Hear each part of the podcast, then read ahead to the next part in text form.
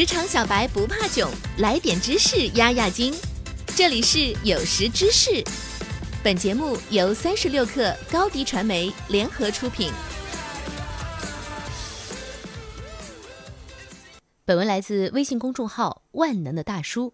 今天是三幺五，今天早上一篇蓝色光标，所谓亚洲最大公关公司如此坑害老员工，良心真的不会痛吗？刷屏了。据说早上八点多的时候，阅读量才三万多。大叔早上九点左右打开的时候，已经是十万加，评论区也爆了，朋友圈更是一样，大家都为这个可怜的姑娘被辞退感到气愤。这就是大叔最近研究的刷屏的十八个方法论里的情绪刷屏。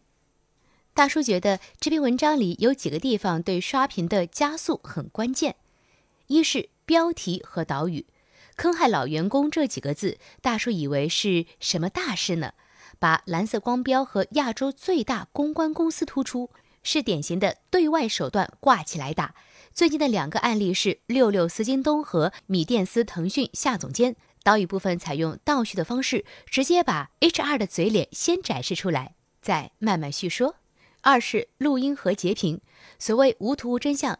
这里既有截屏，也有录音。现在的传播，尤其是危机公关，一切是证据导向的。公众如果不看到证据，就会发泄情绪。三是 HR 嘴脸。回到蓝色光标这件事上来看，大叔听了这段作者与 HR 的录音，HR 的表现真的非常糟糕。首先是态度，重复了很多次。我不是已经说过了吗？其实是辞退理由，这是此事刷屏的关键。严重违纪与考勤迟到画了等号，大叔估计这也不是这位 HR 自己想出来的理由，可能是更高层的决策的执行而已。很显然，一旦事情被曝光之后，公司任何一位 HR 的言行都代表着公司。最后就是反差，这位员工在文中叙述了自己对蓝色光标裁员和业务调整的理解，但却在实际行动中遭遇了这样的不公，形成了强烈的反差。当然。蓝色光标的这位 HR 一定没想到对方会录音，但显然这样的辞退谈判是非常有问题的，反而是激化了矛盾，给蓝色光标品牌惹了一鼻子灰。同时，这篇文章的留言区很精彩，出了很多公关公司和圈层大佬帮忙出头，尤其是文末的，在这里质询一句蓝色光标 CEO Asker，蓝色光标企业文化中的第一条，员工第一。您还记得吗？与留言区的 Asker 回复我不记得了，激化了矛盾。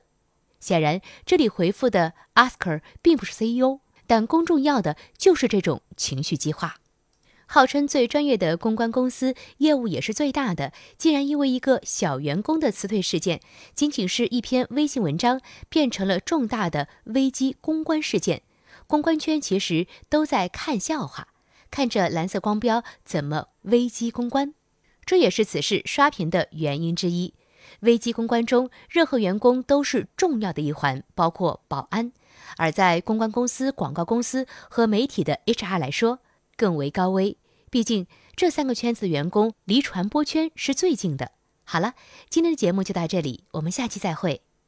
下载三十六课 APP，一网打尽商业大事件与科技新鲜事儿。轻松获取新鲜谈资，快来下载吧！